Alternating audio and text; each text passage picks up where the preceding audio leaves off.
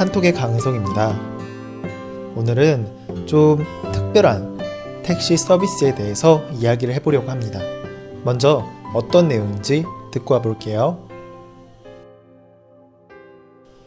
대중교통 이용이 어려운 오지 지역에서는 교통이 매우 불편하다.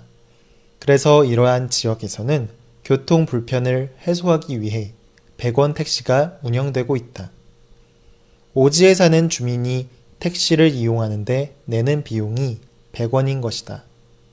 100원 택시는 주민들의 편의를 개선할 뿐만 아니라 침체되어 있는 택시 업계에도 활기를 불어주고 있다.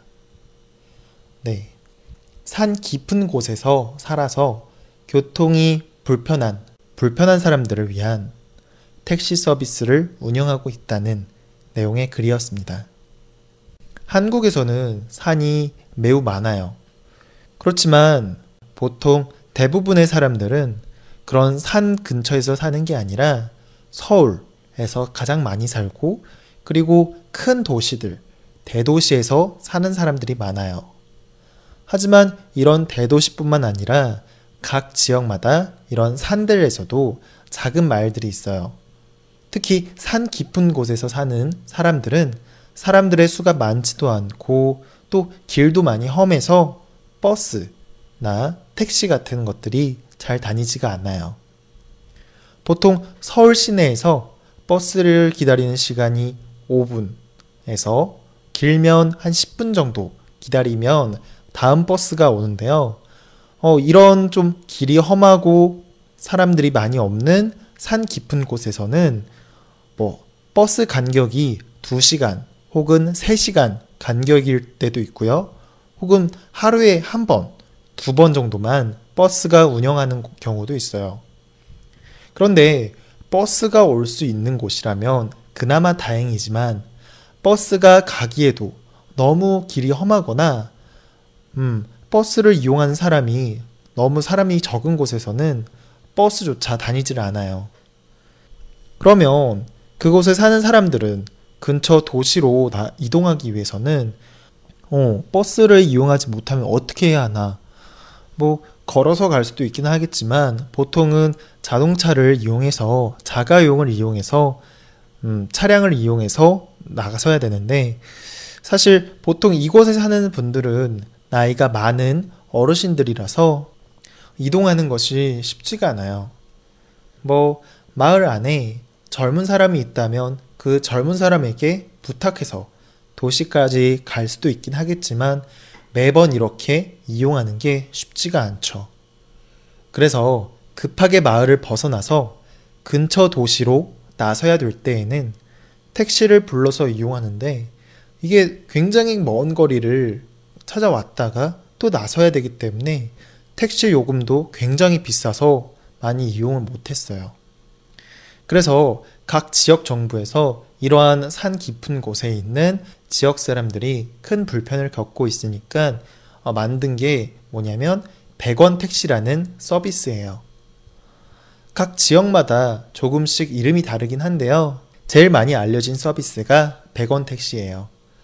이 100원 택시는 지역 주민들이 100원만 내면 근처 도시까지 택시를 이용할 수 있는 그런 서비스예요. 원래 택시 비용이 많이 들지만 그 남은 택시 비용은 각 시나 도에서 지역 주민들을 위한 복지 비용으로 채워주고 있어요. 사실 택시 업체들도 개인 자동차를 이용하는 사람들이 많아지면서 점점 택시 이용객들이 줄어들고 있고요.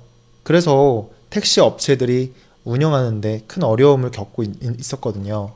그래서 지역 정부 입장에서는 택시 업계들도 도와주면서 더불어서 함께 오지에 있는 지역 시민들의 복지를 위한 서비스를 제공할 수 있게 된 거예요.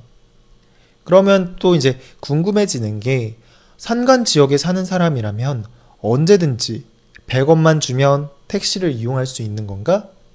라는 건데요. 아, 그건 아니에요.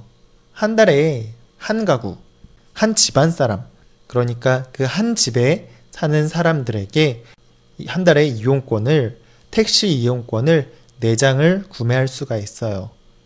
4장을 살 수가 있어요. 그러니까 어, 400원에 택시 이용권을 4장을 제공받는 거죠.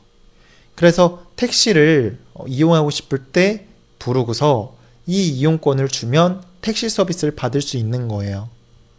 그러면 4장으로 충분할까? 라는 생각이 드는데요.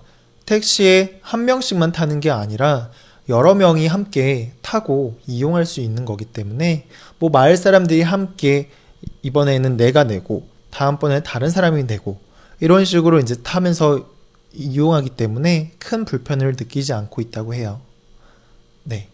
오늘 내용은 좀 이해가 되셨나요? 네, 이해가 됐다면 역시 반복해서 듣기 연습해 봐야겠죠?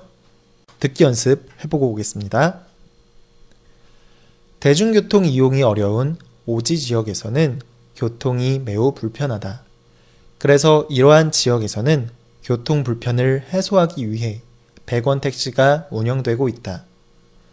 오지에 사는 주민이 택시를 이용하는데 내는 비용이 100원인 것이다. 100원 택시는 주민들의 편의를 개선할 뿐만 아니라 침체되어 있는 택시 업계에도 활기를 불어주고 있다. 대중교통 이용이 어려운 오지 지역에서는 교통이 매우 불편하다. 그래서 이러한 지역에서는 교통 불편을 해소하기 위해 100원 택시가 운영되고 있다. 오지에 사는 주민이 택시를 이용하는데 내는 비용이 100원인 것이다. 100원 택시는 주민들의 편의를 개선할 뿐만 아니라 침체되어 있는 택시 업계에도 활기를 불어주고 있다.